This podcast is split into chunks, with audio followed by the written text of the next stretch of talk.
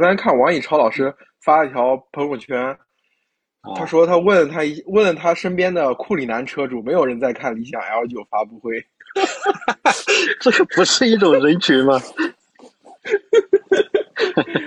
对，这其实还呃，反正我是觉得他呃，这个我觉得宝马叉七的车主都不大会看嘛。嗯这次我们做一个视频的直播，主要聊，因为今天正好是理想 L 九的发布会嘛，大家也也刚刚都看过这个发布会了。就呃，我啊们先呃先聊先聊一聊这个看完发布会的感受吧，就先呃暖一下场。子六，要不你先开始吧？你毕竟你现在在理想 ONE 车里面，你是对，此刻我正在一台理想 ONE 的车里面，对，为大家发来现场报道。我刚才在在家里面看这个发布会啊，我我感觉好像应该是录播的啊，应该是录播，然后也比较简短。我还特意让小孩跟着看了一下，我说了解一下最新的科技进展到什么程度了。那实际上关于科技的部分讲的比较少，整个体验的总体感官下来的话，是一个呃精装修的一居室，会移动的精装修的一居室。这个当年呃，微博的王高飞第一次试驾理想 ONE 的时候，也是说感觉像开着一个一居室一样的。当然，他当时说是调到那个舒适模式，因为很像一个房子开着忽忽悠悠、颤颤巍巍的那种感觉。啊，后来调到调到这个运动模式的话呢，相对来说好开一点。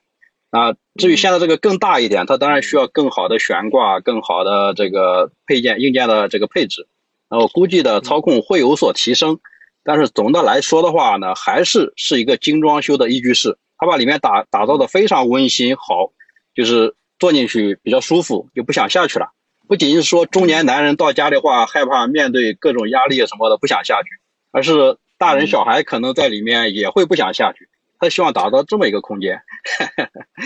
对，但是我我其实一直以来都比较不理解一点，就是就是大家都开玩笑说中年男人就是呃开车回家之后都不下车嘛，在车里面待、嗯待待够一根烟的时间，这个才鼓起勇气才能上楼。但是问题是这个，问题是这个车它是一个全家人，可能全家都在，嗯这个时候你就你你相当于是已经回家了，就是你在车里的时候就已经回家了。他就是在这个家家的延伸。对，对，我记得有一次你说是中年男人选理想 ONE 是放弃了最后一片自留地，那现在选 L 九的话，对，确实彻底放弃了。对，我觉得其实呃，我看完我我从发布会角度，因为呃，通常跟苹果的 WWDC 比较一下，就是国内的呃国内的几家嗯呃新能源车厂，他们都试图在模仿那种苹果发布会的那种那种感觉嘛。要不从这个嗯角度评价，我是我先抛出来我的观点，我是觉得理想还是比较接近苹果的发布会，而且是早年苹、早年苹果的发布会，就是它不像啊后、就是苹果发布会的后期，现在都已经是集体作战了嘛，就是库克啊上去可能就就十五分钟左右，然后后面嗯。全部都交给其他人了。嗯，就啊理想全程自己讲这个方式，还是比较像早期的苹果发布会，包括像呃国国内手机厂像雷军在小米的早期发布会一样，就是一个人就串全场嗯。那种感觉。他的发布会你还是能够比较强的，就是比较强的兴趣看下去。就是呃，嗯未来不是上上周刚办的发布会嘛？未来的发布会确实能让你的注意力非常的嗯，很容易跳出去。啊我不知道是因为李斌的控，就我我觉得不可能不只是控场能力，就是整个发布会的排布来说，就是那种嗯主题的有有些太过分散了，就是未来的你会觉得它分分散的很厉害。但是我觉得理想无论是他的控场能力，还是说它它那个叙事的方式，还是很很很结构上还是很我很好的，就是啊先，是而且他是呃绝无仅有的，就是说呃一个聊车，我首先聊的是舒适配置。就嗯就你看其他所有车的发布会，国国内的、国外的就没有说第一呃，现在就是他已经聊了呃二十分钟了，你还不知道这个车的动力是啥。哎，嗨对对对，是的。这点我觉得，所以我觉得这就很贴合它的名字，就叫车和家嘛。就从产品上，我其我我觉得应该，我觉得很多人就是看完发布会之后会产生冲动消费的，呃，这种可能。我觉得不知道作为一个，就呃，子溜，你作为理想 ONE 的老车主，嗯你你你就没有这个想换一下，因为好像好像加的钱也并不多。我是没有这个冲动的。我觉得话，可能这一批切的还是原来想买理想 ONE，但是又挑三拣四那一批人。这个时候，理想站来说：“你原来嫌我悬挂不好，我改了；嫌我音响不好，我改了；嫌我第三排不够大，我改了；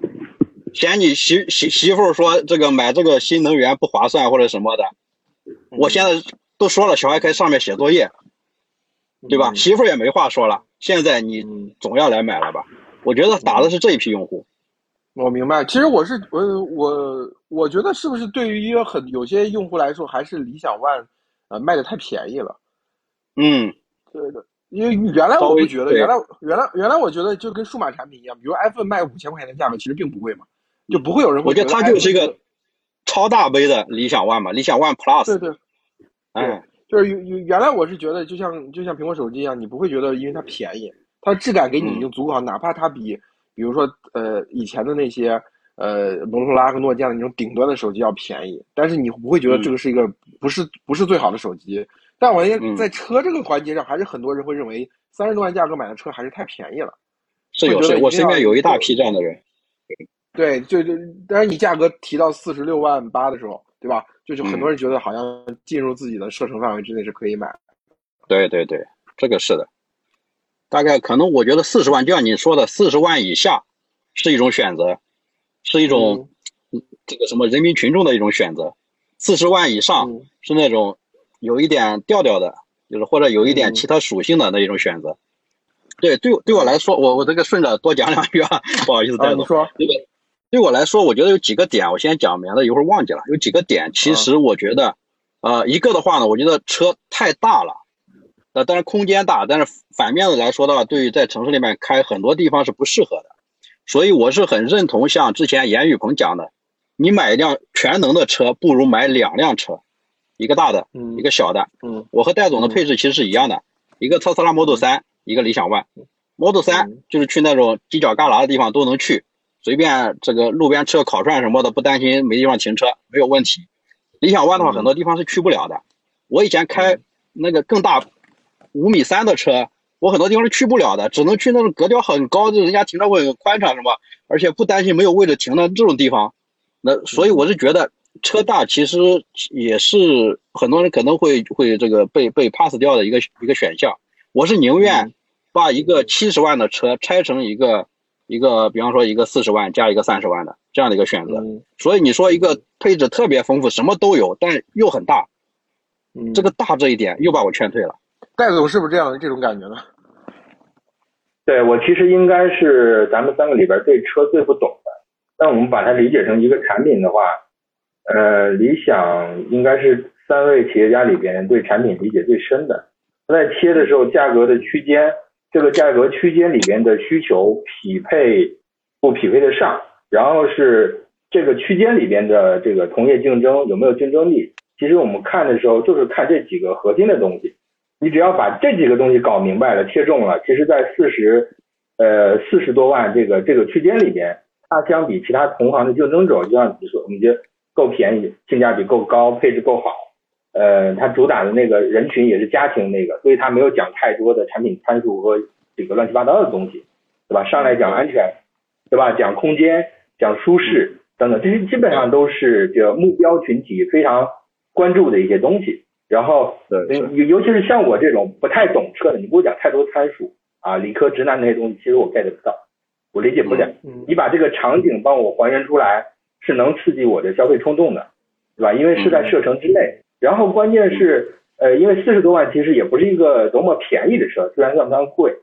呃，但其实还是一个比较重的决策。就是我视野范围内，我这种非呃车行专家的视野范围内，我可能同行对比几个其他类型的，哎，我发现还是呃相对上更呃感觉上，或者是给我输入的信息上，这个 L 九是相对更合适的，那我就直接下单。嗯，整个决策其实没有没有，尤其是越懂车的。他把它想的越复杂，对吧？我们看到好多那个跟我讲，最早是空气悬挂，最早是这个讲好多参数啊，三缸等等说了一大堆。其实对于我这种用车，我用理想 ONE，我完全没有在意那个三缸，我开一年我也没怎么用上汽油，对吧？实际上对我来说，那个那那个需求是可以被我割舍掉的，我没有在意的。但是对于很专精的人来说，他就会认为有有鄙视链，他不买。其实有可能就是呃。理想公司就做了取舍，这样的人就不是他要命中的客户。嗯，对，这是我的理解。所以这个发布会在我看来，呃，挺没意思的，就是就是我是完全这个不太不太喜欢这个这个风格，就是肉肉的，然后在那背稿。但是其实这个产品，我相信是呃，对于目标群体来说，它是能够吸收到足够的信息啊，至少让他去试试，对吧？试驾去感受一下，身边人问一问，我觉得就够了啊。产品力我觉得应该还是够。但我觉得直柳刚刚讲一句话特别对，就是那个 Plus 理想 ONE 的 Plus，就是我听完之后的感觉就是理想 理想 ONE 的 Plus，其他没有什么太多吸收的东西。对，是的，是的，对我大概是这个想法。嗯嗯，我我刚才听直柳讲的时候，我其实呃觉得有一个角度特别好，就是说呃。你你你你很对很多人来说，买车其实它不是买一辆，它是一个矩阵嘛，对吧？它可能有有三辆车，那么一辆车是个人自己上班通勤出行的时候讲究的是操控跟方便，对吧？然后一辆车可能是这个主要是全家要符合全家的面子，比如开出去有面子，有一些嗯这种亲戚之间或者商务工作当中的比较有排面的场合，你要把它能开出去，对吧？还有一辆可能是属于比如说你想要出去越野或者什么有什么别的需求。那，我觉得我对理想比较呃困惑的一点就是说，如果说呃这个车就是你的第一辆车，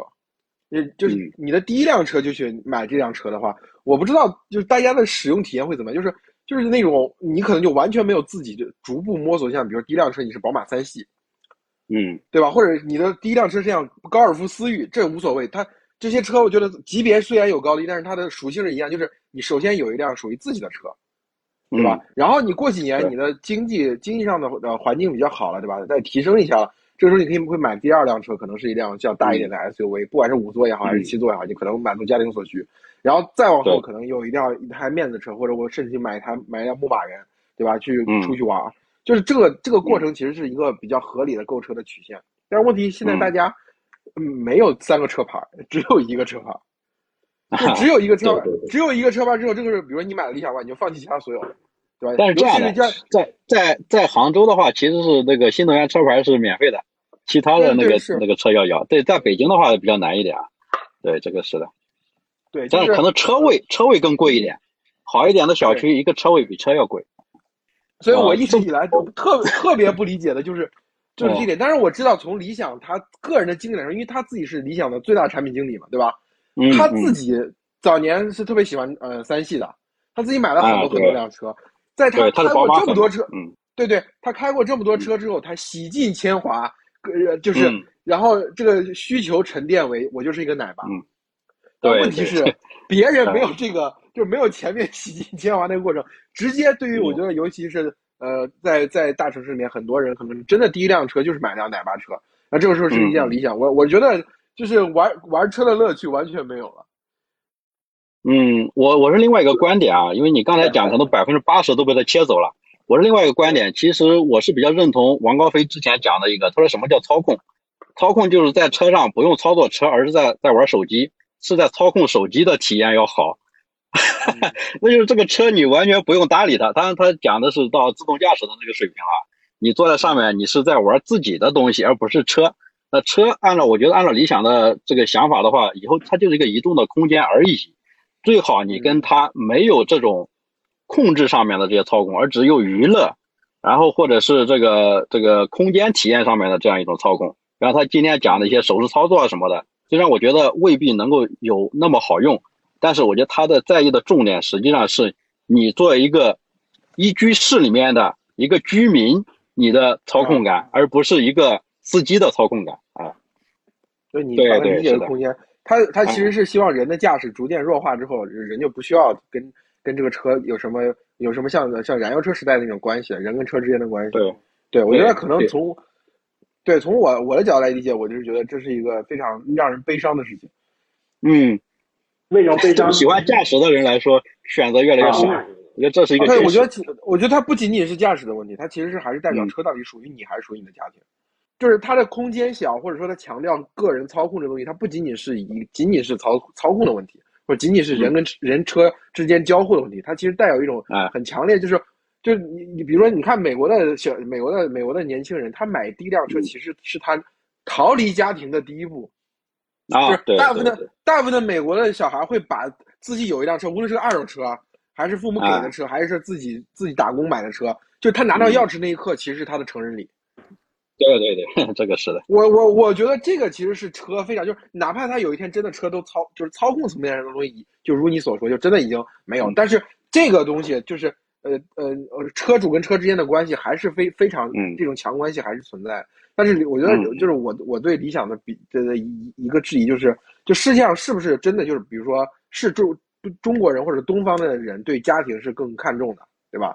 但是是不是说这个社会里面，因为你看销量嘛，你看所有车型的销量，是不是大六座三排的 SUV 是一个汽车市场的核心品类？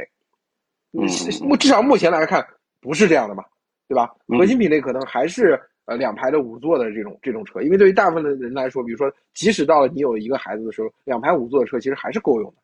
对不对？嗯。所以这个核心产品的定义，我觉得就是它跟未来不一样。未来比如说是通过所谓的品牌调性、产品调性，或者我是个豪华品牌，我不做大众，嗯不做福特，这种明确的用户层、圈层的切割，跟大部分的人产生切割。这样这也是为什么未来你会发现，未来每次舆论上出了什么嗯事儿，都有很多人去黑他、喷他，就是因为大部分人觉得你这个品牌跟我没有关系，然后你还有那些骚操作，然后就去骂他嘛，嗯，对吧？啊所以未来。的这个未来未来所遭所遭遇的这个攻击性其实是比较强的。那理想，我认为嗯它就是从产品定义上来说，它其实就摒除了百分之八十以上的客户，它可能嗯只就只这个社会中只有百分之二十呢是它的潜在客户，所以这是我嗯很多时候对于它的呃商业模式会有会有一些会有一些不理解的地方，就是我当然你可以说呃理想下一步不是这样的，对吧？啊下一步它可能还会推更多的对他可能用户够大嘛，所以光百分之二十已经足够他吃了。对，就是就是我之之前一直有一个很大的困惑，我就想请教两位，就是就就王兴不是说嘛，说理想目标不是操盘一个一千亿美元的公司，对吧？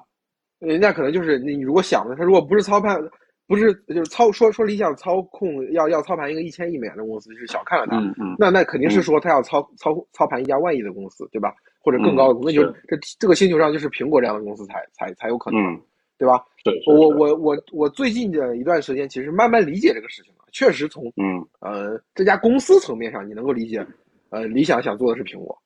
而且是嗯两，他把两代的苹果糅合到一起了。就是第一，他作为一个大号产品经理，他想做的是一个乔布斯式的苹果，对吧？嗯就是是他要他用一款产品，他要用一款产品征服他的自己所要想要的所有人。嗯呃，第二个就是他最近你最近你在群里也提到了，他们他们在供应链上大量大规大规模的投资，对吧？这是对库克的苹果就是供应链上的绝对的高效和安全。啊，你说他是乔布斯加库克了，啊对，就是他他想做的是乔布斯加库，因为中国的互联网公司，嗯你不管是美团还是字节跳动，他们嗯其实就是学亚马逊，对吧？全学亚马逊，啊就找到这个星球上最好的公司，然后狠狠的对标它，然后坚决的学习它。嗯你说华为也是，嗯对吧？华为在那个啊阶段，它也是。它它变成万亿美，就是当然华为没有上升，但实际上它的价值我们都认为是一家万亿美元的公司嘛，对吧？那它变成这嗯个这么优秀的公司之前，它也是紧紧紧的找到这个行业里面最优秀的公司，然后坚决的学习它，削足适履。对吧？啊从这个角度，我其实是能够非常理解，呃，理想呃要做苹果，而且它很有可能嗯真的能做做出一家苹果式的公司。但从产品上来说，我其实还是还是不太理解，就是一家公司的核心产品，它其实是只能服务这个社会百分之二十不到的人，而百分之八十的人它其实是不服务的。嗯嗯，这我就想想今天也说了，请教你的观点它是需要家里面有充电条件的这样的一些家庭用户，这个确嗯确实是的，而且它用这种每一款都是爆款这种方式，是有点类似像 iPhone 一开始推出来的，那有很多东西你想要，我可能没有给你，但是呢，我这个就是最好的。呃，确实，我觉得整个风格，包括它的这个发布会着装什么的，其实都是苹果的风格。我觉得这个确实嗯确实往这个路子在走。对，我说两句，我补充两句啊。呃，老编剧讲这个事儿，我挺感兴趣的，就是我们站在一个观察者的角度去看理想的一些选择的时候，我们可能会错失一些信息。好比在创业初期，理想车和家是犯过一些错误的，是在融资上是融的不够多的。我们可以理解说，如果我们是企业决策者，在资源严重不足，而我相对有信心的是我对产品的理解的这个层面上去去想的话，你这个时候作为一个企业，你要推出这款产品，你的风险偏好是要适度降低的。对，你会偏向于安全。你这个时候整个新能源的市场上，你要盘所有的需求里边，你看哪一个需求是相对你理解的够深，相对这个竞争较少，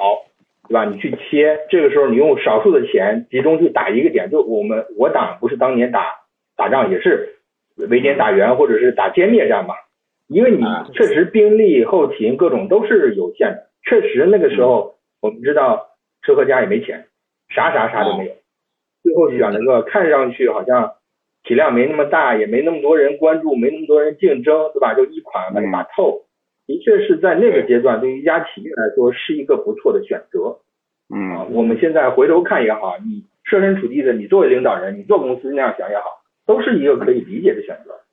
但当你的现金储备到了一定程度，你的研发技术储备到了一定程度，人才密度到了一定程度，呃，我相信未来肯定这个不是未来那家公司啊，就是理想，肯定也会有自己的一些呃野心，会扩充自己的品类。但它整个，你看三位这个新能源汽车的领导人的风格是完全不同的，嗯，完全不一样的，所以喊出来的整个公司的使命、愿景、价值观也是区别很大的，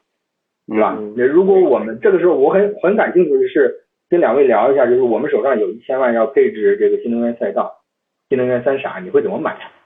对吧？你会选谁？这这背后其实是一定程度上彰显说我们在看待商业世界、看待企业经营上，我们更向倾向于相信什么样的人？嗯嗯，对吧？其实我们都不知道，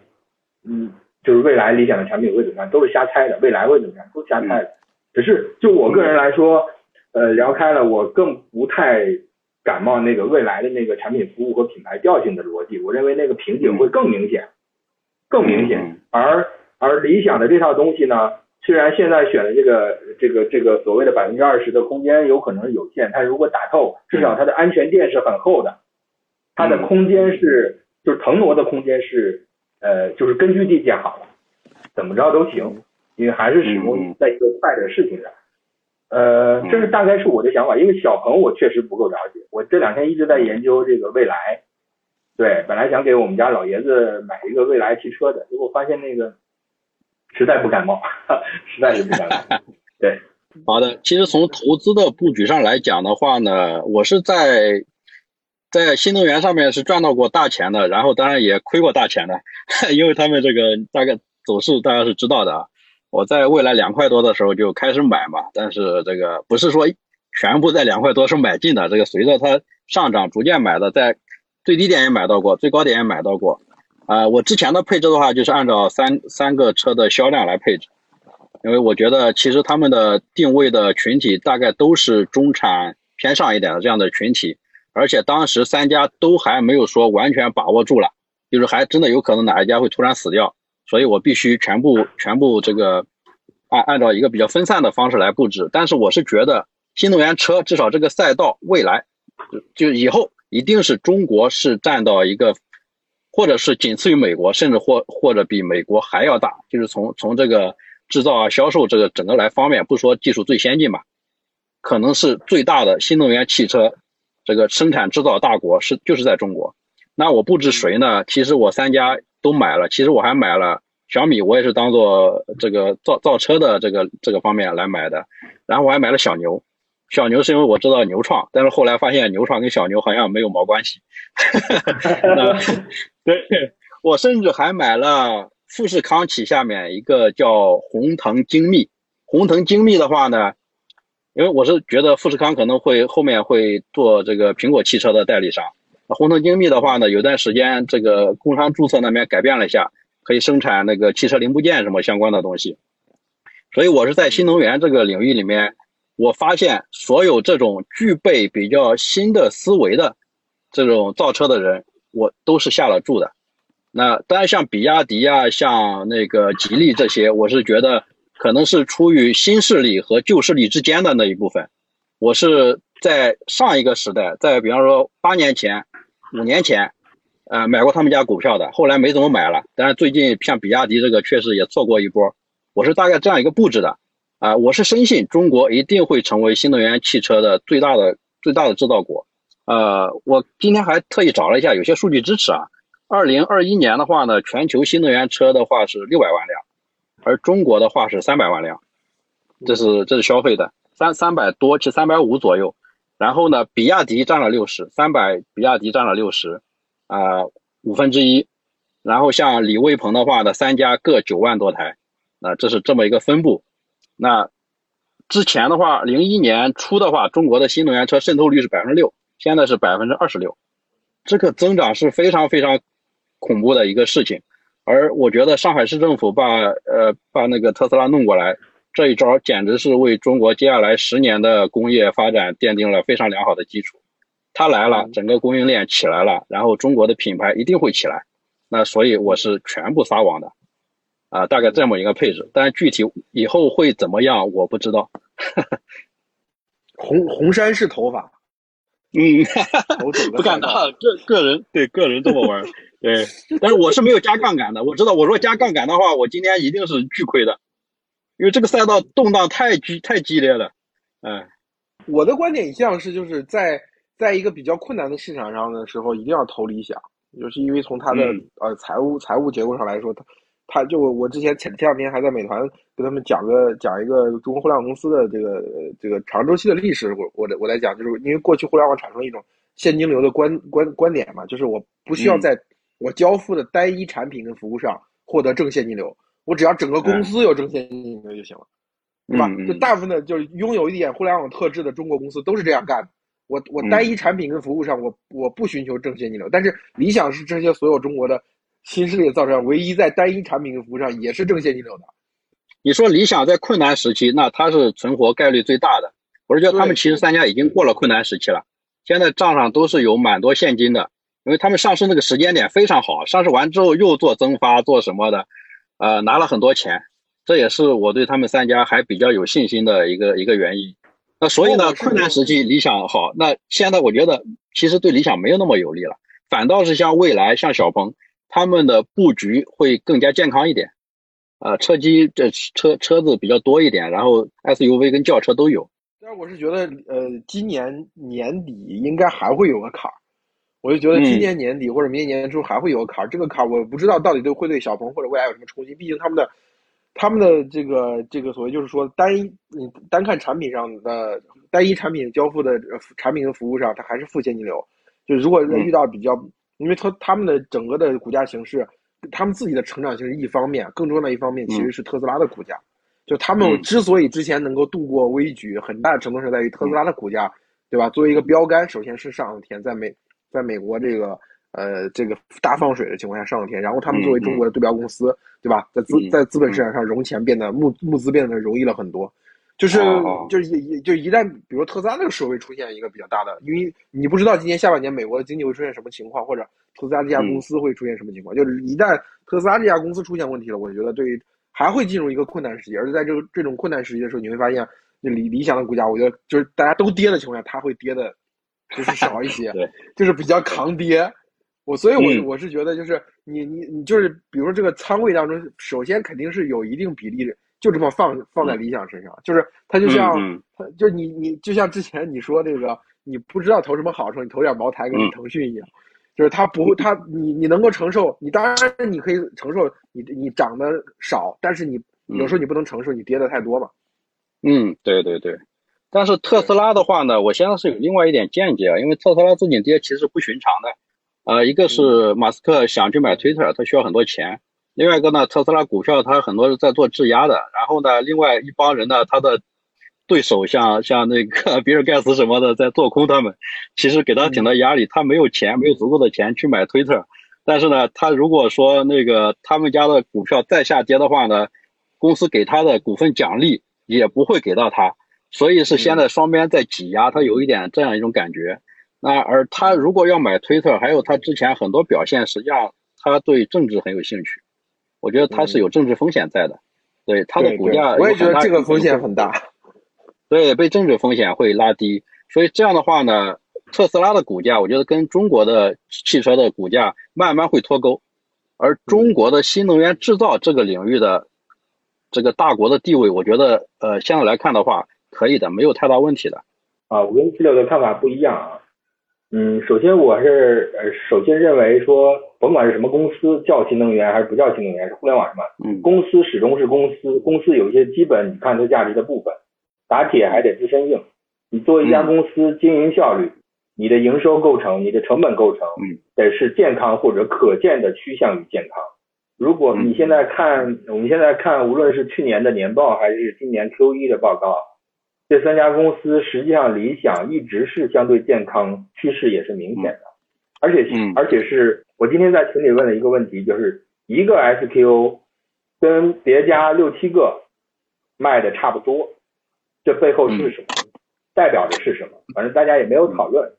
这背后代表着很多东西啊，每个人都有自己的看法，是一些切面。背后，嗯，其中有一点就是理想的组织能力、成本管控能力，呃，包括它的营销效率，就是我们说资源的使用效率是三家里边最高的。呃，这一点上，无论在什么市场好的时候、不好的时候，其实都是值钱。因为目前新能源市场实际上是个方案整合商的逻辑，并不是一个说我们从纯拼技术，技术也得转化成商品呃产品才能卖钱。三家的企业企业组织结构也非常，你细看的话也很独特，就是理想是偏呃销售和产品主导，嗯就是它的产品策划就卖什么东西，然后销售这两趴是它整个组织结构的最核心的。小鹏是研发。我下午跟老编辑也聊了一下，就研发是他的主导，然后未来是品牌服务，反正那个庞团队很庞大，但是他财报里没有展示，不知道具体数据。嗯，所以其实从根儿上，三个企业家是什么人，他们的愿景是什么，然后他们着重于什么，直接影响到组织结构、成本结构，嗯，对吧？你看未来那个成本就没法看，他去年的财报连人力 这个我们说人力成本就就。披露的颗粒度非常粗，理想是最细的，因为做的好嘛，都敢披露。未来那个没法看，呃，然后这个营销占它百分之二十多，嗯，就差不多高出理想十个点吧，每卖一辆车，本来挣的就少，还高出十个点。呃，我看了他们的这个用户服务体系，其中有很多的服务内容是非常刚性的，就是边际成本不好，就是你每每增加一辆车，每每增加一个车主，你你。带出去的成本是很刚的，嗯，所以可预见的是它的营销是在营销成本是在下降，但是，嗯，你的规模越大，你下降的趋势其实没那么快，不够快，边际效应不够好，所以他们那套会员服务体系其实可能是个负累，包括里边非常核心的换电模式，呃，我又专门问了这个我们新能源领域的一些投资人，也是这个这几家的股东，就聊到了说未来。当然，这个是未经证实的信息啊，就是未来在这个换电换电站的投入上是是很重的啊。我们也知道，用脑袋拍一拍就知道很重，那对它的现金流压力其实是很大的。因为下午我们在群里看到的几个数字，五百多亿、四百多亿，那个现金储备肯定是这个包含了限制性现金流啊，是的，这个是不一样的。如果是这样的话，其实它的经营压力在持续的重投入和成本下不来的情况下。小鹏和蔚来的压力是比理想要大得多得多的，嗯，对吧？两家还是几十亿、几十亿的亏呢，这是完全不一样的状况。就是风吹草动，这个谁能泰然自若，谁得这个做一些急救动作，这直接会影响很多事情。如果举例讲，说因为成本压力导致削减了未来赖以生存的这个品牌投入、营销和服务啊预算。那我们看到的就不仅仅是现在一些这个不是他车主的人骂他反水，有可能是老车主内部分裂、撕裂、反水，也会有的，对吧？这是我觉得，我觉得可以补充的一点，就是也是为什么我一直觉得未来的愿景里边是把它当成一个用户服务企业，而不是一个工业产品，或者说是一个呃半半工业产品、半科技产品的公司去运营，一直在强调这个品牌和服务。我认为可能是，呃，早期如果是拿第一张船票，它是高效的；拿第二张船票的时候，有可能会是脚镣，是吧？会限制了它，因为它，嗯，很多履约成本都已经承诺出去了。对，这是我不太、是不太、不太感冒这个未来的一个点，是吧？以上，嗯嗯，啊，别急，啊，我我的话呢，我是从另外一个维度在讲，我最近聊政治聊的会多一点，我是觉得其实这里面有点读国运或者是求运的这么一种感觉。那在现在的造车的整个地球上的造车的整个格局来看，那如果说一个传统的汽车制造厂，它有三十万员工，然后现在想 all in 新能源什么的，太难，实在是太难太难了。而你这边有三万员工，你可能在新能源上面比他们干的要好很多。那这是中国造车新势力的一个优势，没有的包袱。而现在我看的话呢，像欧洲这样的，除了像大众，我觉得还有点机会，然后可能都不太有机会了。像美国的话呢，可能这几个还好一点，美国他们对技术的感觉什么的还相对来说好一点。而日本的话呢，几乎是全面落后，很有可能到最后的一个结局是什么？欧洲因为汽车制造衰落下去，啊，其实现在像法系车、像像英国车什么，基本上已经没戏了，基本上已经没戏了。那德系车的话呢，可能是大众还行，也许哪一天吉利收购了奔驰都有可能，对吧？呃，那另外的话，日本现在苦苦追赶，美国的话呢，有几个几个这个老的厂，我觉得还行，因为他们从政府啊什么的这方面，我觉得。总的来说，看到在给他们挺大的支持，毕竟他们还有硅谷有什么的一些互联网的方面的支持，而欧洲和日本是接下来很容易要没落的。那当然，大众的车他们在欧洲什么的销量确实是不错，我知道是不错的。欧洲人看不起中国人的产品的，这个你要明白，这种文化上的鄙视是在的。但是十年之后呢？二十年之后呢？对吧？但我不是说中国必胜啊，或者什么这种有有很多小粉红的说法或者什么的。但是从目前来看，人的工作效率以及现在产业链的完整程度来说，中国是不弱于他们的。而中国在智能汽车方面的投入，我是觉得这是一个很好的一一步棋，以特斯拉到上海设厂为标志，这是一步非常好的棋。这步棋的话，可能就带动中国接下来十年、二十年的一个国运的很重要的一个参照点。那这个如果整个起来的话，那我觉得这些，这前途是非常非常光明的。嗯，你说这三家有什么差别吗？现在如果只是只是十分十分里面这三家走到六分七分，对吧？未来是有一百分的，那后面的路还有很长的。嗯，这样我我我我我大概能理解子柳的意思，就是说他们三个的生态位稍有不同，而这作为整体的中国汽车厂商未来会打出去，就像过去比如说德国同时有宝马。对吧？同时有奥迪，同时有这个奔驰一样，对它的生态位不一样。就即使它可能相比相，比如说相比另外两家来说有一定劣势，但是它作为这个军团当中的一份子，它它能够吃下未来全球电动车的高端市场相当大一个一个蛋糕。对这个这点我是能感觉到。你会发现啊，在 YouTube 上，未来的口碑非常好。嗯，就在 YouTube 上，那些从来没有机会开到未来车的海外的那些那些。博主他们的粉丝，尤其是以北欧、欧洲粉丝特别多，就他们其实很希望能够开到未来。就美国美国车主可能更喜欢的是，比如像 F 幺五零对吧，猛禽电动猛禽对吧？这种这种车他们他们可能不太会喜欢，不太会喜欢未来这种。但是欧洲车主，我觉得确实是对未来有非常大的兴趣的，而且他们的呃出海第一站也是选择北欧嘛。嗯，这个我是能理解。但是我觉得在这个光明的前景的之前。这三家还是要滚一趟地雷阵的，就是这个，就是呃，我们之前在聊聊消费的时候吧，就是聊中国，就是我们上呃之前有一期音频节目在聊消费的时候，就讲中国的消费品跟那些海外的消费品巨头，比如说联合利华、雀巢、可口可乐，他们相比啊，嗯，他们一个最大的区别在于什么？就是中国的这些消费品是都像未来一样，搞一个自己的用户圈层，搞一个品牌调性，然后他不做供应链最深处那块儿，对吧？他去整合一下供应链。打包成一个产品跟服务，给大家提供一种一种就是所谓体验的溢价吧，对吧？这是中国消费品所具有的一种独特的现象。其实未来某种意义上也是这种这种模式当中的一份子嘛。但是你会发现，一到上海疫情的时候，这些网红消费品都没人要了，因为这个时候就是刚性的比拼，刚性的比拼，你所提供的产品，它到底对于人的基本需求的这个满足的效率有多高？那那是到那个时候发现，可口可乐可口可乐就是牛逼，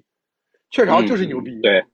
联合利华就是牛逼，就是我觉得，就对中国的中国的这些汽车厂商，虽然是马上马上大家的这个这个远大的前程都要到来了，但是滚这趟效率的地雷还是得滚的，就是嗯，那是在某一个时在某一个时间点，就是可能会出现资本收缩，对吧？政策遇冷，呃，还有一些 whatever 这些一些坏的消息集中传来的时候，它市场一定会有这个周期的。那这个时候。我我觉得这三家去交答卷，我觉得未来这个答卷会比较难看，因为刚才戴总说的很清楚，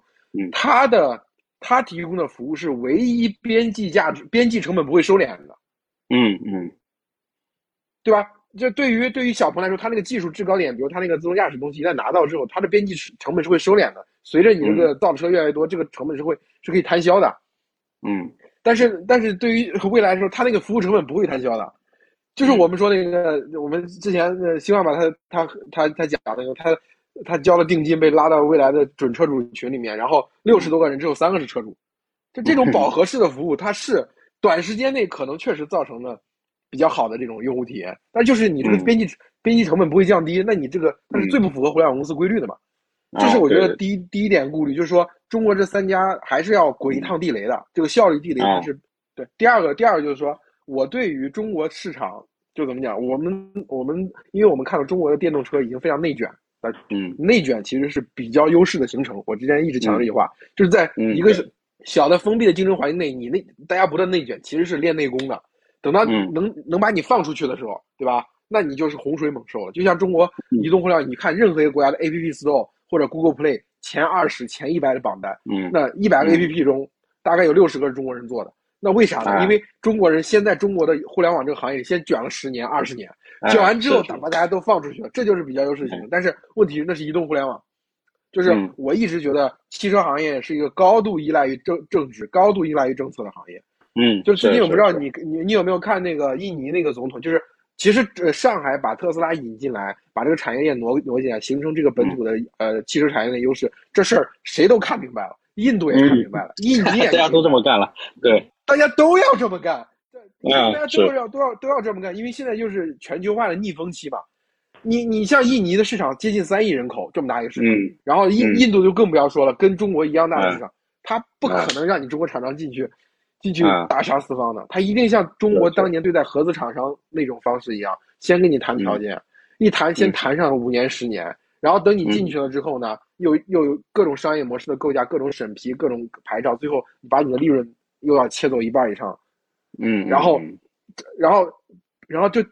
拿这个钱去补贴本国的电动产业链。就是我们也都嗯。知道，中国的电动产业链，呃，本身就是具有外部性的，它是很大一部分是从外部迁移过来的嘛。就是它现在还没有雄，没有虽然已经具有比较优势了，但是它还嗯。不是不是说像中国制造的很多有些品类一样，它已经是根本没办法迁走的，嗯或者没有办法在其他地方复制的，对吧？嗯。跟中国的其他基础设施相比，但是我觉得就是这个东西，比如说呃，你你说中国的车，比如比亚迪，你想卖到就是大巴都不说了，大巴这个东西因为没有人计较，这个这这个啊行业它是它跟汽车是不太一样的，就是你嗯。你真的想要占领美国市场，占领欧洲市场，尤其是对于未来非常重要，因为别的别的嗯。品牌可能会做这种东南亚市场或者或者是比较拉美市场，对于未来这种嗯。高高举高打的路线，它它一定只能走欧洲市场、美国市场嘛。嗯，所以这种政策嗯门槛会非常的高。我觉得就是你短期内，你就不要假设一个就是最近这一个经济周期里面，比如到嗯。二零二二年到二零二七年，嗯他们能够大规模进入欧洲市场，或者当然他是在欧洲打下一两个点，比如在东欧或者北欧打下一两个点，我觉得很很很很很有可能。但是嗯在大众还还没有大众还没有明显落后的情况下，你说你在德国市场，你要想嗯。你你进去卖你你进去卖你的车，我觉得这没那么简单。那是很难，等我至少十年内撼动不了，对，对美美国就更不要说了，就是之前嗯。在群里面也确实跟群友也争论过这个问题嘛，就是我嗯。觉得大家在这个上面还是乐观了，就是比如说呃像像华为跟 TikTok 对吧？就嗯。就是它已经标定了，就是中国公司在真正面向全球市场会面临的所谓的政治上或者说嗯。地缘地缘政治上的一个一个一个压力。那嗯。呃新新能源车，像像比亚迪这种老一点的车企也好，还是说嗯。像新势力也好，它所面临的压力一定会直大不小。所以它的风嗯险，我觉得就大家在计算中国 新能源的星辰大海的时候，得乘上这个折扣系数，就是它这个各国的壁垒和政策风险。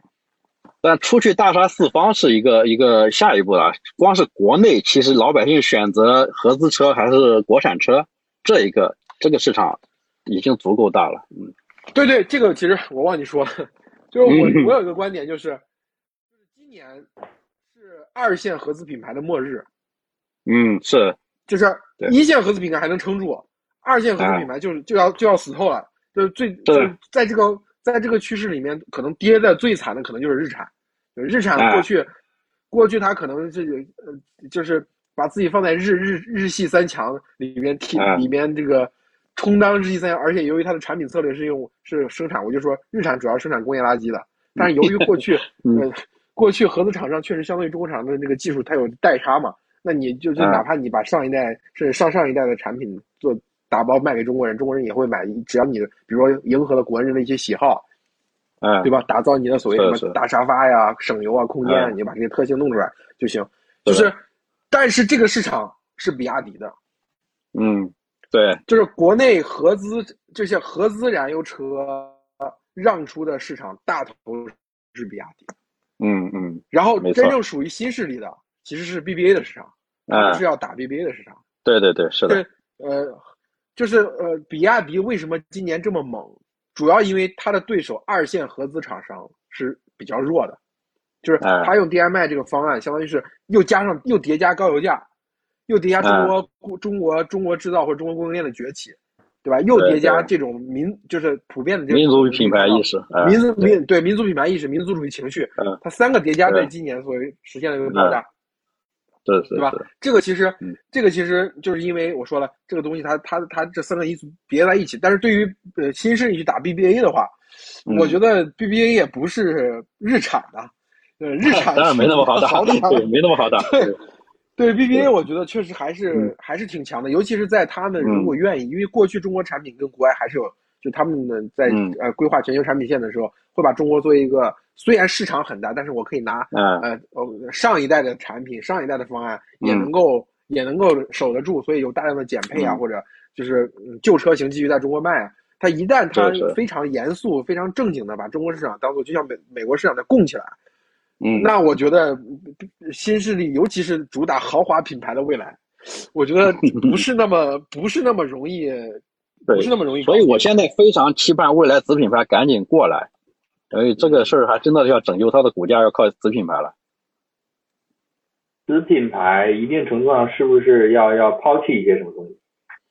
才要做抛弃换电，很服务很多人都说服务全部放弃掉嘛？对嗯对，一个服务放弃一个是一个是换电，就是子品牌是不用换电的，嗯就把这两个成本都抛掉了。对，三位新能源汽车的这个老板，其实都是上一代互联网的这个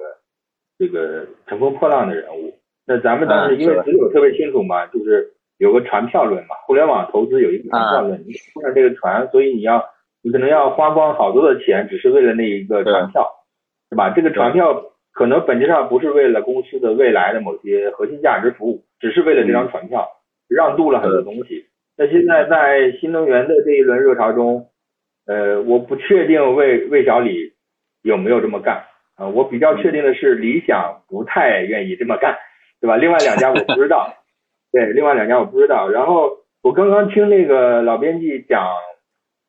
讲那个那个二线合资品牌的时候，我特别有感触，有点像那个数码，就是手机当年小米把那个山寨全部给干了，对吧？小米一出，对，全给干了，是吧？现在有点有点有点比亚迪一出，把这个都给干了，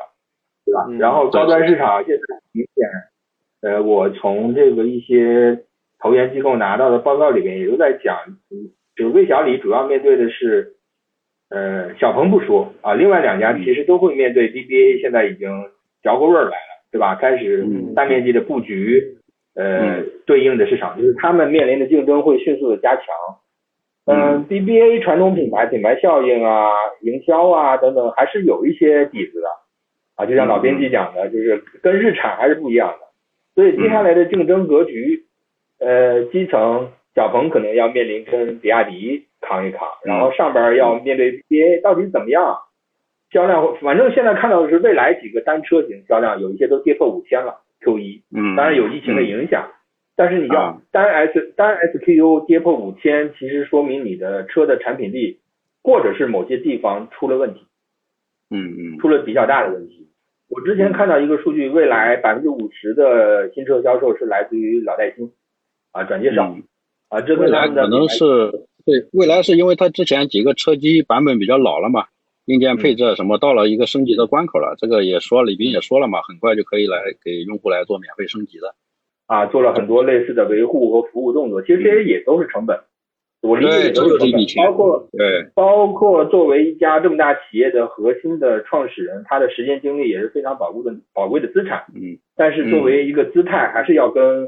呃核心用户、一批 Club 里边的这个这个要互动，要怎么样，其实都是消耗，我认为都是这家公司巨大的成本。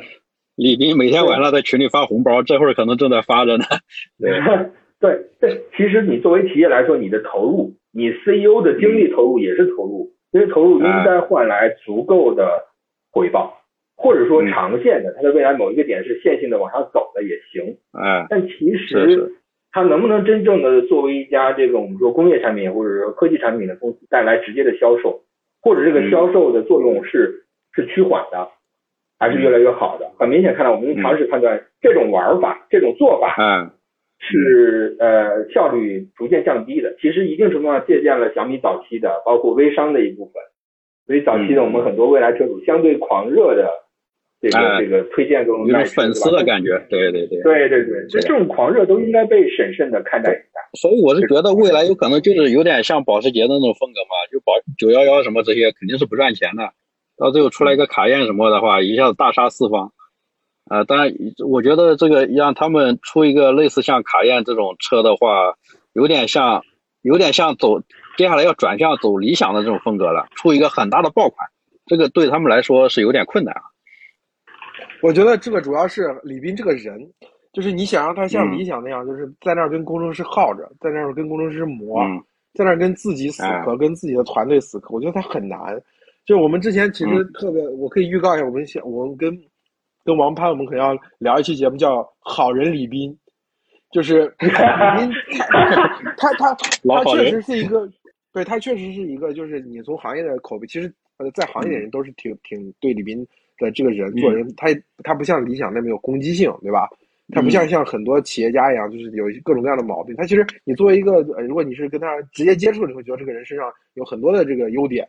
对吧？嗯，很有人格魅力。对对，对人也很和善，但是问题就是在到做产品这个层面上，就是这个公司它有没有产品的一号位？嗯，就是如果这个产品的人，这个公司的这个所谓大部分的这个董事会成员，对吧？真正意义上真正意义上公司的合伙人都没有一个产品项的人，大家都是商务项的、资源项、品牌项，或者有一些有一两个技术项的人，但没有一个在产产产品上作为硬把控，就是说我的产品就要这么干。那可能到后期无所谓啊，对吧？比如像苹果的到这么大公司的那库克不管产品，呃，这是无所谓。但是在这个阶段，我觉得你的产品定义还出有很大的问题。比如说，我们可以评价一下这次未来它的更新，它这个它这个，比如说它这个 E E S 七，对吧？它的产品定义，我觉得还是有很多争议的。作为一个卖五接近五十万的豪华的 S U V，对吧？就是它的产品的定义是不是真正就像理想？你你你再说它这个。局限性也好，就我们刚才说，理想是给百分之二十人造的车，对吧？嗯，它是呃给奶爸造的车，是个大号理想 ONE。那那这这这这个局限性是产品定位开始就有的，我就是只卖给这些人，我就要这部分客户的。但是未来的问题在于，它的缺陷在于它的产品定义还是差了一层，就是比如说它设计上，它也没有解决说到底说我这个呃前脸这个像它很多人批评它像 ET 七只简单的这个垫高，因为它解决不了这个。这个这个 X 八下面增加这个高度到底放什么？就是从设计上，其实这个问题其实没有解决的，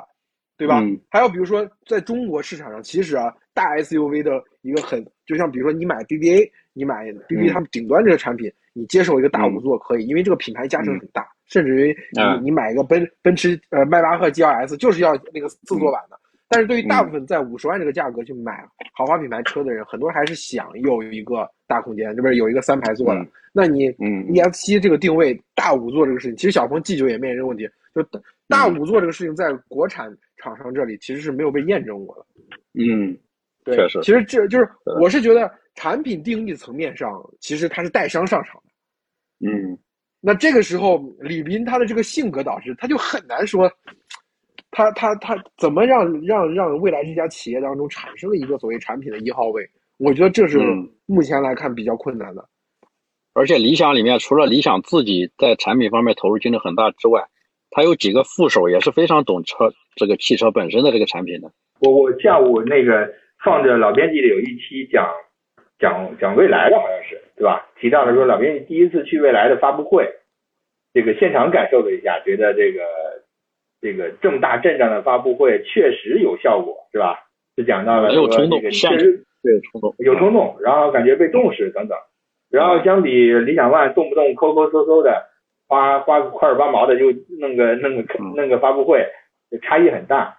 所以这背后又就是说我们在商业观察上，我们很依赖体感，但其实背后是真实的数字，就是。你的持续的营销预算带回来的这个回报到底是怎么样的啊？它是一个综合的用户服务体系，加上庞大的营销投入带来的那个，就是我们说头部的未来客户感觉被重视。我有投票投票权，我有参与感，我的服务特别棒等等。但是这些东西在呃整个就是这个价格区间的豪车里边的消费决策，它占的权重够不够大？第二，是不是最大公约数？这是很客观的东西，最终会影响到变成你的财报里边一个一个的数字，你的钱到底花去了哪，对吧？这是很重要的。所以我们用商业常识去判断的时候，得得规避一些坑，就是感觉可爽。黄金马桶当然爽，我拿黄金打造的，当然尊贵，那有必要吗？对吧？但有必要吗？这是两回事儿呢。这个是我一直觉得，未来我越看它的一些细节，我越觉得好多钱，它它融了就它融的是美金，对吧？同样数量的美金，理想 ONE 可能融的是同样数量的人民币，但是花钱的效率是完全不一样的。当然有可能最后还是未来比比理想 ONE 有钱，是吧？那前提是你浪费了大量的东西。你长期来看，作为一家企业，我要买你现金流的折现，嗯，那你的确是不太值得我信任的，就这个点上，嗯，讲。嗯，从产品，而且从产品的产品购买决策的这个场景上来看啊，我之前讲过说，理想的这个产品决策其实还是平替，就是懂车的中年人看了一圈发现这个车性价比最高。嗯，就像小米本来不一样。对对，本本来我可能要买的是宝马叉五，后来我看了一圈，发现比这个贵二十万，然后还没有这些我需要的这些配置，没有我这些需要这些体验，它是个平替模式。而呃，未来是一个消费升级模式。嗯，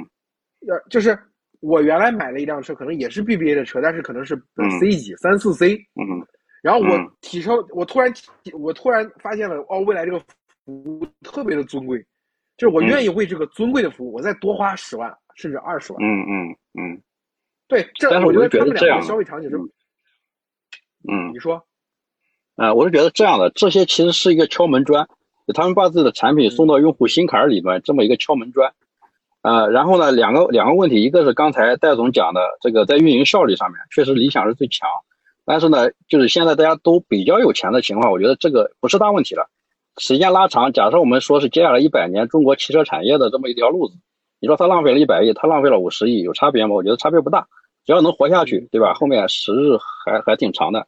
那另外一个的话呢，老编辑讲，对这个对有些人是升级，有些人是降级。然后呢，我会看另外一个方面，有很多特别高端高端的用户，比方库里南用户，他买理想之后，他说我不开库里南了，为什么呢？他说：“我跟库里南讲句话，我说今天天气怎么样？去哪里？” 库里南听不懂，对，理想听得懂。那我觉得这个产品里面，除了硬件本身，硬件啊，包括它的安全性啊，包括它的一些硬件本身带来的舒适性的配置以外的话，现在软件这一部分它的作用越来越明显。就是我是呃买过上一代的宝马七系，它给了很多看起来很科幻性的配置，比方说液晶钥匙，比方说里面手势控制。比方说里面什么，当时最早有充电面板，什么各种东西，还有那个语音语音控制之类的。我想去哪里？比方说我想去西湖银泰，我按一个按钮，说我要去西湖银泰，说，请问是哪个区？我说西湖区，什么路？哪个路？延安路几号？我知道这些，我干嘛还要用语音跟你讲，对吧？所以这里面的很多这种跟互联网相关的这种科技东西，它给人带来的体验，实际上你说李卫鹏三家。有的可能说这个界面难看一点，有的好看一点什么的，但是它有这个东西，它有这个东西，已经超越了很多这种传统势力的一个一个能做的一个能力了。OK，哎，那我能我我理解这一点，就是从呃呃，为什么我是小鹏车主呢？就是呃选来选去，最后选了小鹏，就是我认为智能配置很重要，就是我对科技产品的想象，它需要智能配置。但是我又对配置本身，就是除了智能配置，说在里面的什么麂皮内饰啊，什么阿肯塔啊，我觉得这都特别的反动，这都特别的腐败，就是这个车里面 太腐朽了，刚 对，这太腐朽了，就是它还远远没有到我这个年纪应该享受的程度。我觉得可能呢，我再过十年、二十年，我再去享受这种这种配置给我带来的这种快乐。就我更觉得更多的快乐就是还是造车本身的底盘的那个质感和和这些智智能的配置。从这点来讲，我觉得小鹏的逻辑其实。我一直以来比较看好小鹏的逻辑的原因就在于，就我觉得这两点它都符合嘛，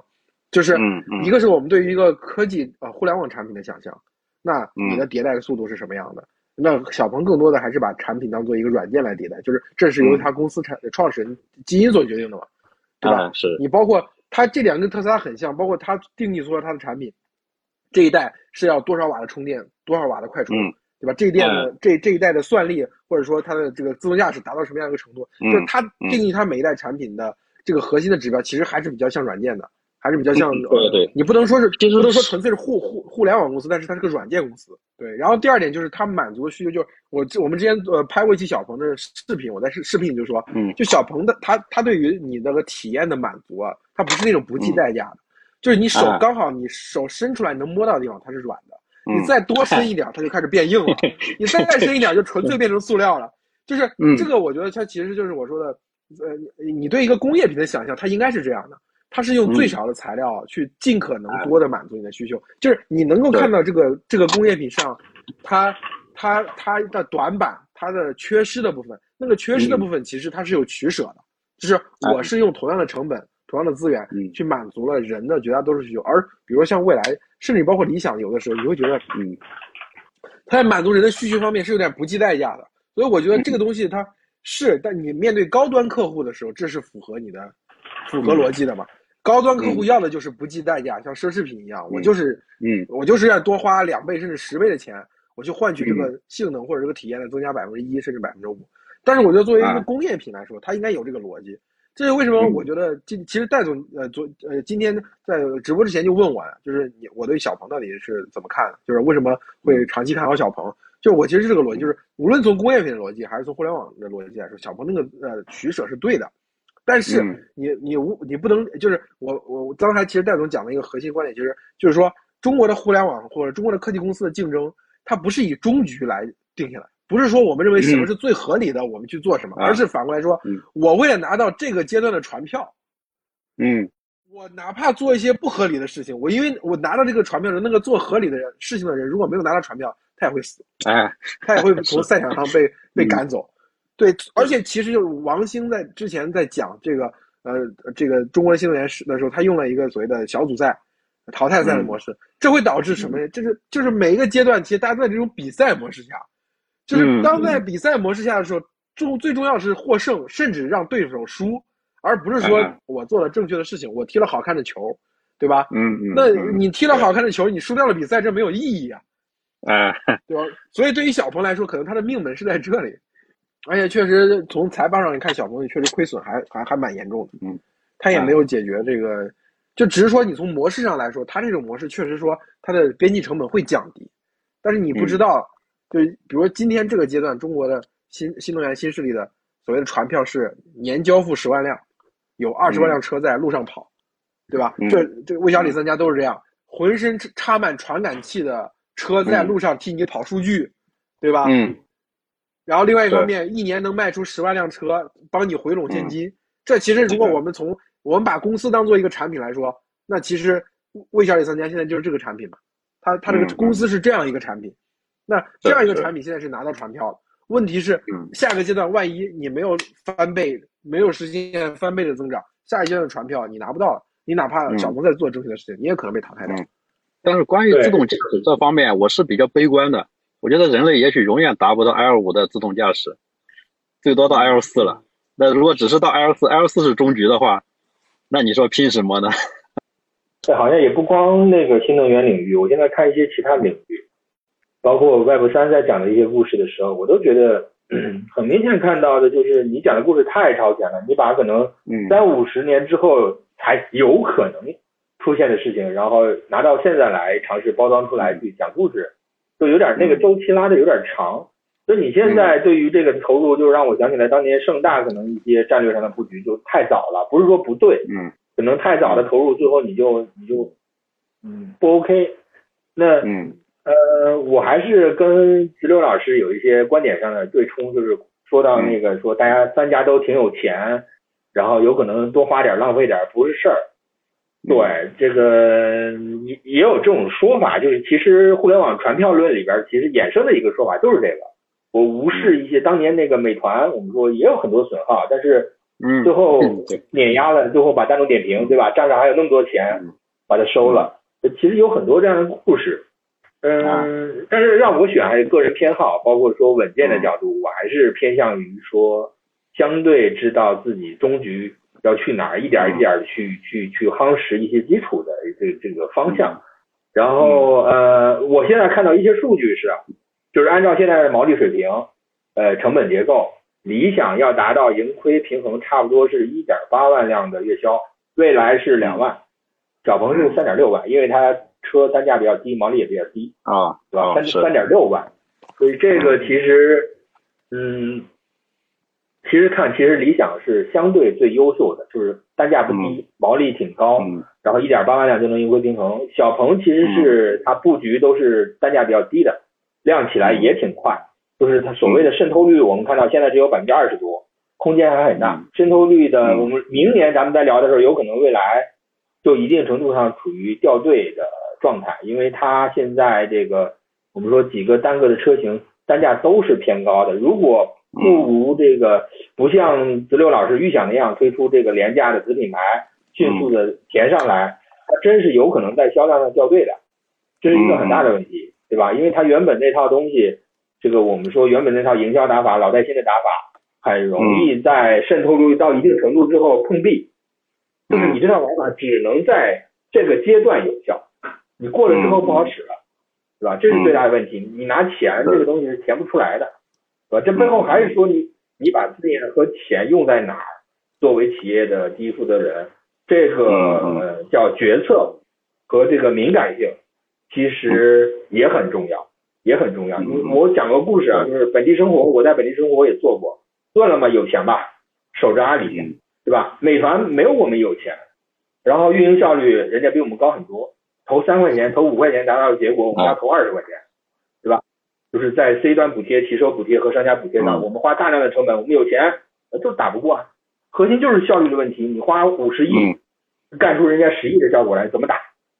对不对？当然那是平台竞争啊，可能放在这儿类比不太合适。我说的逻辑是运营效率，其实在一定程度上就是找护城河或者是核心壁垒，嗯，是吧？嗯。然后亚马逊包括美团都是把这个当成核心壁垒，做到嗯纸片一样薄的毛利，就谁来干都是亏，就我干挣钱，对吧？这就是我的核心壁垒。这个其实，在一些产业里边也挺重要，呃，很或者说占比较大的权重，不应该被忽视。嗯，而今年的数据上来看，其实二线所谓的呃这个二线的新能源车销量已经超过新势力三家了。主要因为还是因为这个渗透渗透阶段过，你像渗透率起来了，对对，十万十万以下的，因为你现在从百分之二十到百分之五十，你确实得靠十万到二十万区间布局一些一些车型了嘛，对吧？所以新势力三家。新势力三家当中，唯一有二十万以下车型就是小鹏。嗯，当然，他对于他来说，他希望他的品牌往上走，所以他要推 G 九嘛。嗯，推 G 九就是希望他品牌上不要跟理想、跟未来拉开太大差距。如果一旦像小米一样拉跟华为拉开差距了，你后面打起来确实挺难的，对吧？但是另外一方面，你就看像下沉这个东西，就像大家要不要做红米，现在就是这样。嗯嗯。二二零在二二零一四年，你要不要做红米？嗯，不做红米的话，你就是渗透率到百分之二十。这个阶段，你你你最重要的事情就是做红米，谁做红米谁对。嗯，当然，在二零一五年、因为一六年最重要的是是谁走高端，谁谁先做做成，谁谁对一样。嗯，其实它跟手机手机市场还是还是相当程度上是吻合的。我觉得顺着刚才那个终局思想的一个观点来看的话，一个的话呢，就是这三家以后的运营效率，我觉得会趋于相同。呃，虽然各自有各自的特色啊，因为未来现在效率低，主要还是因为服务太重了。他们自己不是没意识到，他们正是意识到了，所以才要去做子品牌，才要去搞什么各种降低成本的方式什么的。这个这个，我觉得只要不会死的话呢，未来三家的效率可能会会趋同。另外一个终极的思路的话呢，我是觉得这个自动驾驶这一部分，就是顺着刚才讲的话，马斯克他有没有看到？他虽然吹牛吹很多，但是我觉得他其实可能也是意识到这个东西实在是太难了。他每年都说明年就会就会 L L 级啊什么都出来了什么了，但是我觉得这个实在太难了。而他自己，我觉得看他现在精力分配，他连自己特斯拉员工都开始抗议了，说他们精力分配实在太分散了。他要去搞推特，搞什么搞搞参政议政啊各种东西。那如果说所有的大佬们到最后看到的也不是说完全自动驾驶，那终局会是什么？终局就是一个更智能的这个移动的移动的空间。那更智能的移动空间这玩意儿是中国人最擅长的，那就是互联网加上汽车，而中国的强大的供应链能把这东西成本降到最低最低。嗯，对，我觉得确实你要从自动驾驶的角度来讲，其实很有可能。你看这次理想发布会上他就讲嘛，他其实没有讲自动驾驶，他讲 AEB，他他理想 ONE 在在这个一百多辆，就是一百多款车在懂车帝那个横评当中，所以拿了最高分嘛，就可能很有可能说我们在中国开车。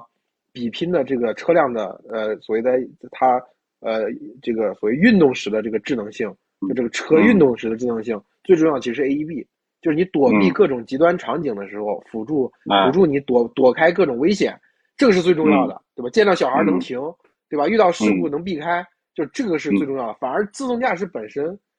全程的自动驾驶本身这个事情不重要。嗯，我觉得这个是去年开始一个比较明显的趋势，而这个趋势对于小鹏模式是非常不利的。由于小鹏它在技术上压住太多，万一你你大家最后的核心需求可能就是 L 三加很好用的 AEB，那你这个提前的大规模的研发，最后这个成本没法摊薄了。嗯，是是，对这个确实，我觉得对于小鹏来说，可能是是一个比较大的一个隐忧。嗯嗯，核算是核心风险吧。它的你看它的这个财务数据，它在研发上的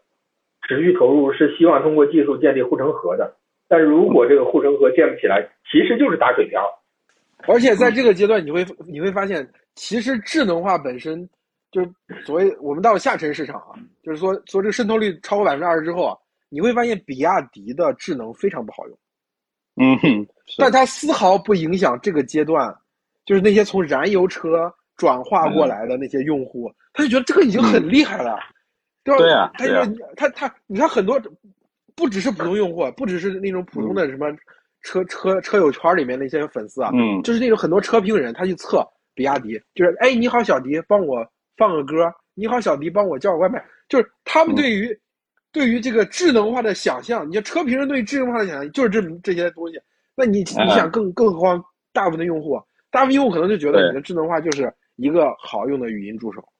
嗯，然后加上 L 二的自动驾驶。那一个一个让我就能够 hands off 的这个呃自适应巡航，大部分的高速路我就不用我就不用挪方向盘，不用踩踩踩油门刹车，这就已经符合。因为你要你要知道，就是比如说你对传统燃油车市场有有一定了解，你会发现大部分的合资品牌在二十万左右，甚至二十万以下这个价格，给你的主力的主就是它最最走量的一个配置，其实配的就是呃定速巡航或者不好用的自适应巡航。对对是的，对，所以其实你要从呃体验的增量上来看，比亚迪那个模式在呃这三年，我就觉得从渗透率从百分之二十到百分之五十这三年，它不需要技术智能化做的很好，它就靠省油，不需要，因为这是的，它就靠省省油加省油加一个语音助手，对一些屏幕的配置，对，它就 cover 过去了。所以对于小鹏来说，就是你你你是你那个技术的积累可以让呃。我们在二零二二年就体会到二零二五年甚至二零二七年比亚迪上都体会不到的体验，但是问题是我们已经被渗透了，现在正在渗透那些人他不 care，嗯，所以今今我觉得今年对于就是我过去的一个观点是认为比亚迪和新势力井水不犯河水，但是今年 一季度之后，我觉得这个观点有有所改变，就是一旦你你你你都没有办法把自己的体验在。呃，比亚迪之前推给用户，让用户感知到，认为你这东西很重要，那那那用户可能就认为，哎，比亚迪就可以了，比亚迪就很好。哎，是是是，对不对？而且买车决策它毕竟不像手机，就是一旦这三年这个坑被比亚迪占了之后，那你相当于这个这三年你新势力的潜在用户就损失了。所以我也是这么觉得。我觉得如果说从代际的更替来讲的话，比方说特斯拉领先传统燃油车可能两代，十到十二年，传统燃油车一般六年换一代嘛。也许这个新势力这三家的话，领先可能七八年，比特斯拉晚个两三年，就是它的研发进度什么稍微慢一点。然后另外这种半新不旧的势力其实是领先一代的，它能够领先五六年的，就是比亚迪，就是就是那个吉利，然后还有什么，对，像像这些半新不旧的势力嘛。再往后面就是那几个传统势力了，哎。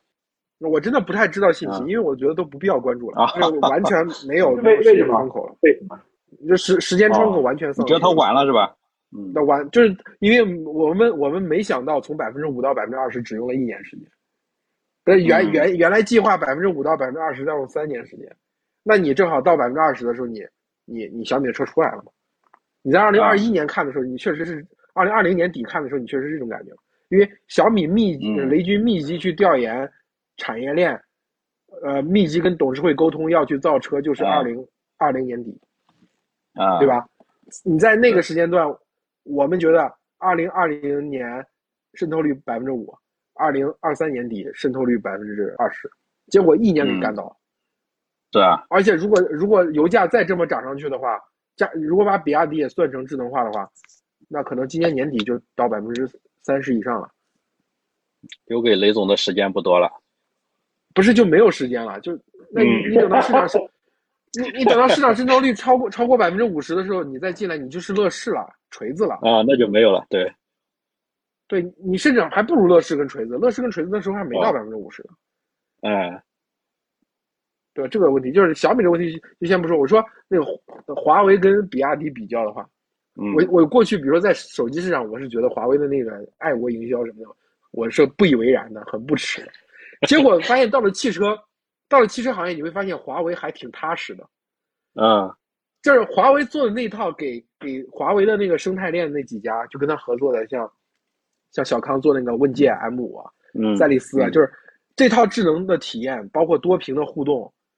我真的体验了一遍，我真的觉得还真的很好。就是它是一家好的科技公司所应该所体现出来的科技功底，就技术功底，而且它迭代的也很快，而且包括它它在设计上，就是包括它那个华为丧子和那个那个就是整个问界 M 里面那个那个设计上那个用料质感，你还是能够明显感觉到，这跟比亚迪不是一个层面的东西。真的，我就说。就是就是，虽然很多人把华为跟就是手机当中的华为跟车中的比亚迪就认为是就是同样一种东西嘛，但真正他们俩都来开始造车的时候，你会发现华为还是太科技公司了。它真的，它在设计上跟科技上的那种研发能力是真的实实在在落到产品上的。而比亚迪的车，呃，当然它作为产品也是在进步。你你让它自己对比，你大概也能看到每两两三年它有也有一个比较明显的进步。对，但你会发现，它给用户所提供的服务。很大程度上真的是那种粉丝经济，就是那种参与感，嗯，就是我我是比亚迪，我买了个比亚迪车，这种爱国的情感，这种中国产品崛起的这种获得感，它在里面占了至少，我如果说华为占了百分之三十的话，它应该占了百分之五十，